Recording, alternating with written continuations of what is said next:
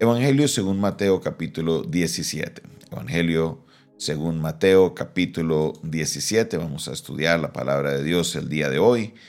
Evangelio según Mateo capítulo 17 y vamos a leerlo desde el versículo 14 en adelante. Evangelio según Mateo capítulo 17, versículo 14 en adelante.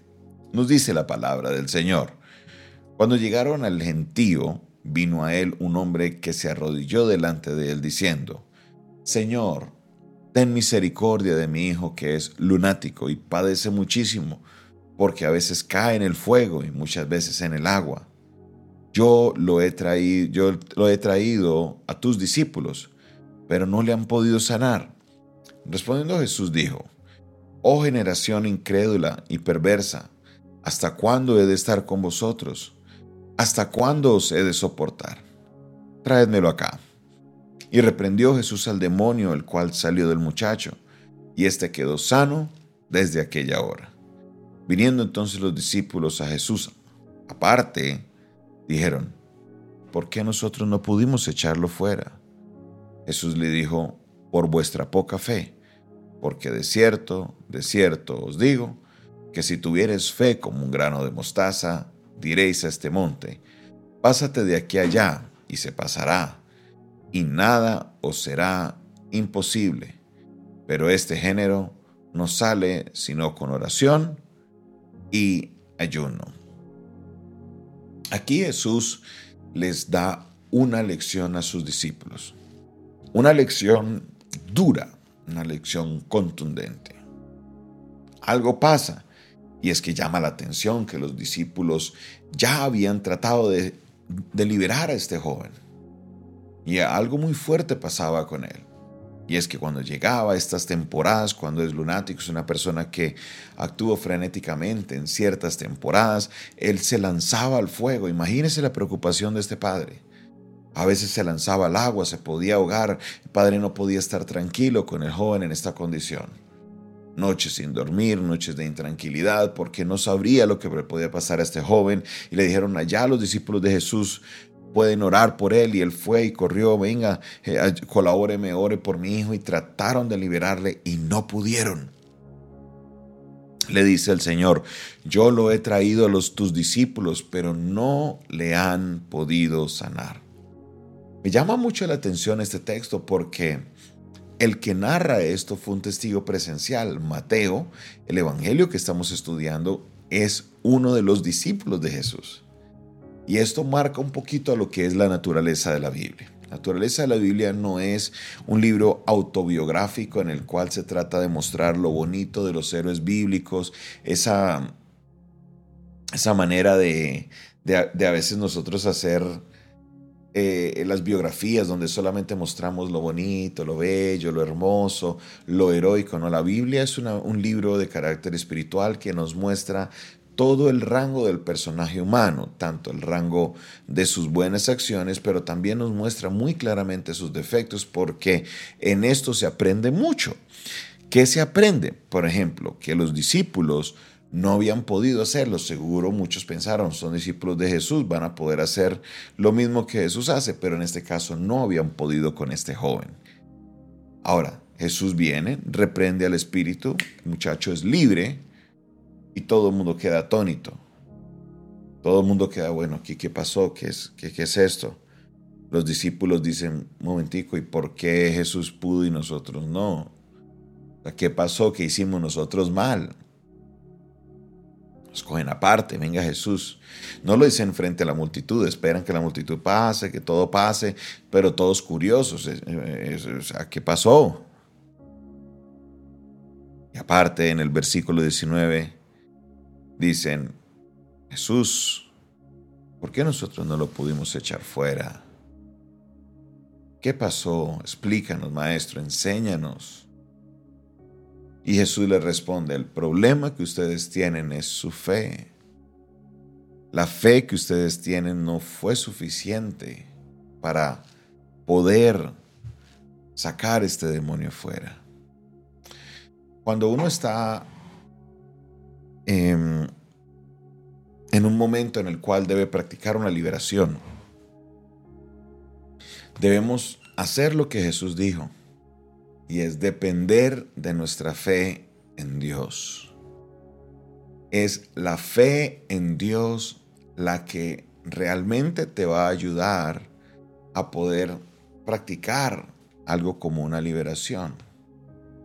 Con preocupación vemos cómo la iglesia se pega de muchos mitos, de muchas prácticas raras, prácticas que no tienen sentido. He visto aún muchas veces como algunas personas quieren coger ese aceite de la unción y echárselo en los ojos a la persona. He visto a veces que se lo echan por la boca, otros que lo echan en el ombligo. Un poco de cosas que Jesús les dice, es la fe, es por la fe, no es por aceite, no es porque usted tiró al piso a la persona. Más, una vez vi a una persona jalar del pelo al endemoniado como si lo estuviera diciendo, salite de aquí pues demonio, y qué equivocados estamos. Si vamos a practicar una liberación, la persona va a ser libre es por el poder de Dios, no por lo que yo haga. Depende de mí es tener fe de creer, depender de Dios, de creer que Dios puede hacer la obra, no más. Claro que Jesús dice, pero este género no sale sino con oración y ayuno, porque en la oración y el ayuno nosotros fortalecemos nuestra fe. No está diciendo de que si usted no está en ayuno, usted no puede liberar. Lo que está diciendo es que en la fe, en la oración, en el ayuno, fortalezco mi fe. Eso me da la fe necesaria para que estos géneros puedan salir en el nombre de Jesús. Porque el poder de Dios no depende de nuestras obras, el poder de Dios depende de nuestra fe. La fe, la fe, solamente la fe. Como iglesia tenemos que aprender a verdad dejar estos actos humanos que quieren llevarnos a comprender o a actuar de cierta manera para que creyendo que el poder lo tienen son los actos. A veces creemos que el aceite es el que tiene el poder, a veces creemos que es que eh, tumbando a la persona es lo que tiene el poder o ciertas cosas son las que van a lograr la liberación y estamos muy equivocados porque el único que puede lograr la liberación es el Espíritu de Dios que mora en nosotros y que puede traer ese poder para liberar a la persona. O sea, en otras palabras, Dios es el único que libera. Nada ni nadie más. Si tú eres de los que ya practica liberación, deja a un lado tanta cosa. Enfócate en la fe y en el poder de Dios obrando por medio tuyo para traer liberación. Eso es todo. Si tú quieres aprender y escuchas que en algún lugar que no, que es que hay que coger a la persona y hacerle así, hacerle así, y luego usted le hace una llave y le mete así, y luego cuando lo tiene así ya percollado en el piso, no, no hagas eso. Depende solamente del poder de Dios. Es el poder de Dios el que va a obrar, es el poder de Dios el que va a liberar. Depende de Él. Busca de Él en oración, busca del Señor en ayuno, busca del Señor en vigilia, en la palabra, aprende, aliméntate de Él, que cuando dependemos de Dios, vea, todo demonio, toda hueste de maldad debe salir huyendo porque Dios tiene el poder. Deja de depender de tu propia prudencia. Como lo dice Proverbio, no seas sabio en tu propia opinión ah, es que una vez alguien hizo esto y funcionó. Muy bien, eso le funciona a esa persona. En ese momento no quiere decir que tiene que funcionar todas las veces. Eso fue para ese momento, para esa hora. Dios puede dirigir en algún momento en hacer algo. Pero no es que eso se tiene que convertir en un ritual porque los actos no son los que tienen poder. Es Dios quien tiene el poder. Quiero que todos los que están ahí en su casa puedan decir conmigo, es Dios quien tiene el poder. Los que están ahí en el chat, colóquelo conmigo, diga, es Dios quien tiene el poder. No son los actos, no es lo que yo haga, diga, no es que si traje el aceite de Jerusalén ungido por no sé quién, si sé cuál es, es que va a ser que el pañito de tal pastor es el que hace liberación. Mentira. Es el poder de Dios. Es Dios quien tiene el poder para liberar. Nos ha dado la potestad a nosotros, en otras palabras, la autoridad, pero el que obra es Dios. Es Dios quien tiene el poder. Padre Celestial, gracias Señor por tu palabra.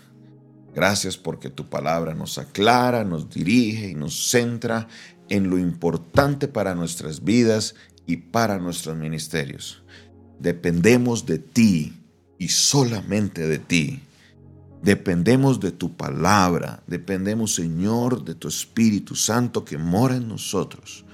Perdónanos Señor porque hemos inventado o hecho cosas que no van de acuerdo con lo que tu palabra nos dice y al momento, Señor, de liberar a una persona o de aún de orar por sanidad o de ejercer algunas cosas de nuestro ministerio, hemos dependido de nuestras obras y de las cosas que nosotros podemos hacer cuando debemos depender solamente de ti, mi Señor. Bendigo a cada persona, Señor, que hoy ha estado ahí conectada, recibiendo tu palabra, los que están por la radio, los que están por internet, los que están por la radio en internet. Obra Dios en sus vidas. Y si hay alguien quien es cautivo, que está poseído por un espíritu o siente opresión en el nombre de Jesús, por la fe, Señor, creemos que tú puedes hacer la obra y es libre en el nombre de Jesús. Padre Celestial, obra en esta hora. Glorifícate en la vida de cada uno de los que hoy escuchan tu palabra y anhelan ser libres. Glorifícate Dios en nuestra vida. Exaltado seas en el nombre poderoso de Jesús. Amén y amén. Esta fue una producción del Departamento de Comunicaciones del Centro de Fe y Esperanza, la Iglesia de los Altares, un consejo oportuno en un momento de crisis. Se despide de ustedes su pastor y amigo Jonathan Castañeda. No olvides suscribirte a nuestro canal de YouTube. No olvides esta palabra fue de bendición para tu vida. Le das el dedito arriba, el me gusta. Y no olvides que puedes comunicarte con nosotros al 316 617 7888. De nuevo, 316 617 7888. El Señor te bendiga, el Señor te guarde.